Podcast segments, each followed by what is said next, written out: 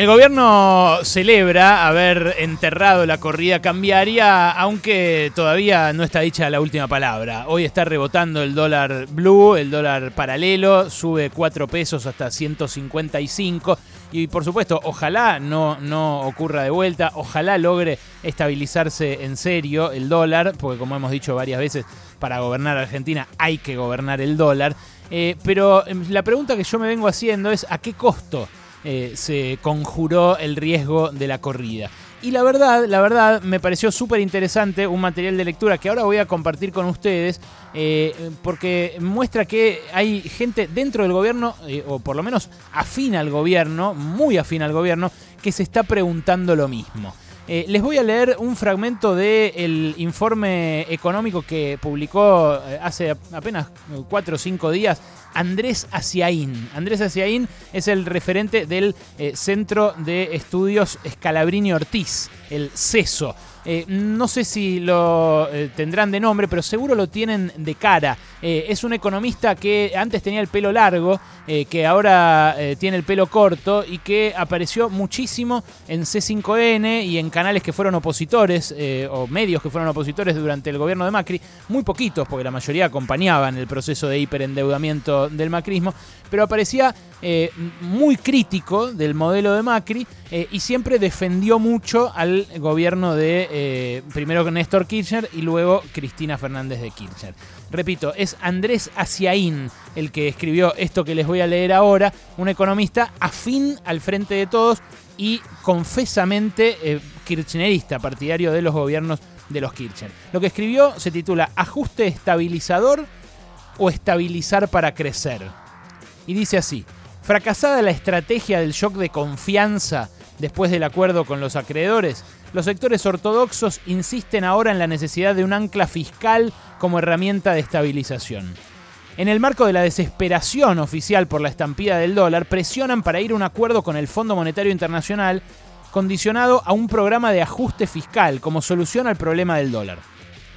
Sin embargo, la experiencia histórica de los programas de estabilización promovidos por el fondo muestra eh, que sus efectos recesivos no estabilizan el mercado cambiario y generan un sacrificio inútil de nuestras posibilidades económicas.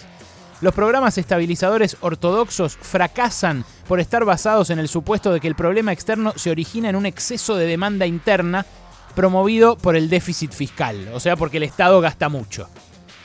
Sin embargo, el bajo nivel de demanda y producción de la economía en esta crisis muestra que el origen del problema externo no puede atribuirse a un exceso del gasto.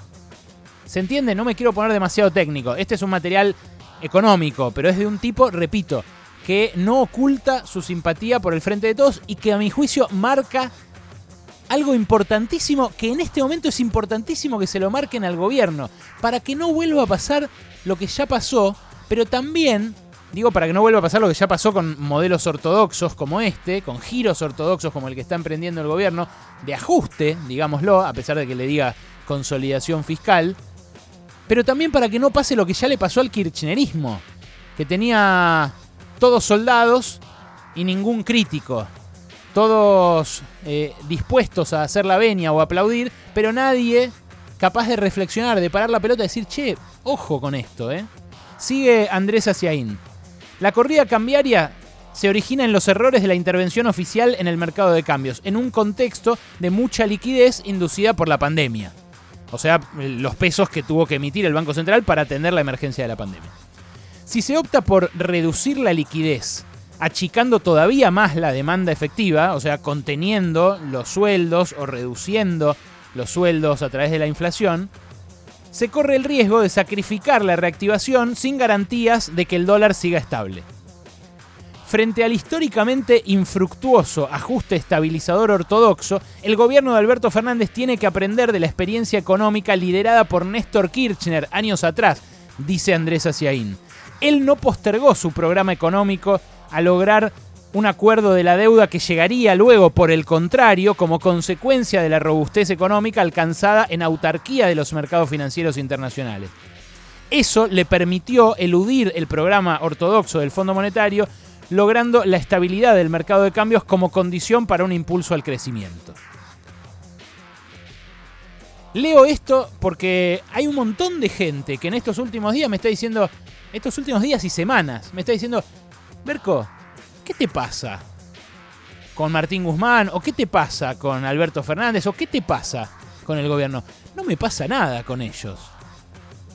Observo el giro ortodoxo y lo describo simplemente. Y lo describo como lo describe Andrés Aciaín en este tramo. Esto que cita de Néstor Kirchner tiene que ver con un audio que van a escuchar ahora del 15 de diciembre de 2015, perdón, de 2005, hace 15 años. El 15 de diciembre de 2005. Néstor Kirchner ese día anunció el pago total de la deuda con el Fondo Monetario y dijo esto, escucha. La deuda con el Fondo Monetario Internacional que cancelamos, similar a la suma que ese organismo prestó para sostener un régimen de convertibilidad condenado al fracaso ha resultado lejos la más condicionante. Aún cuando a diferencia de otros países que experimentaron situaciones críticas, no recibimos ayuda del fondo para superar la difícil situación que enfrentamos. Esta deuda ha sido constante vehículo de intromisiones porque está sujeta a revisiones periódicas y ha sido fuente de exigencias y más exigencias que resultan contradictorias entre sí y opuestas al objetivo del crecimiento sustentable. Opuestas entre sí y opuestas al objetivo del crecimiento sustentable. Ya lo dijimos varias veces, yo estudié durante años al Fondo Monetario. Las recomendaciones del Fondo Monetario son siempre eso, siempre recesivas, siempre subdesarrollistas, siempre desigualadoras. Lo vimos en Grecia, lo vimos en toda Latinoamérica y lo vimos en Argentina. 21 acuerdos tenemos con el Fondo Monetario.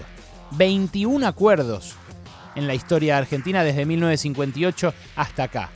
Cierro con otro fragmento de Andrés Aciaín.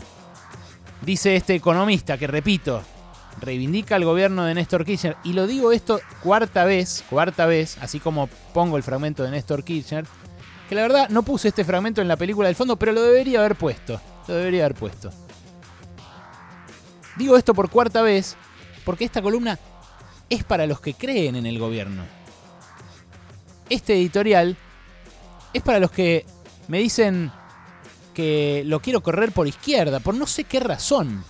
Cuando yo lo que quiero advertir es que si lo pusieron contra las cuerdas al gobierno con una corrida cambiaria, puede salir de ese rincón y salir a pegar piñas.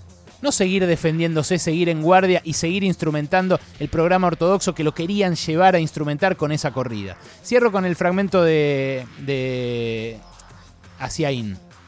¿Hasta cuándo podría sostenerse una recuperación de la producción si no hay una recomposición de los ingresos de enormes sectores de la población?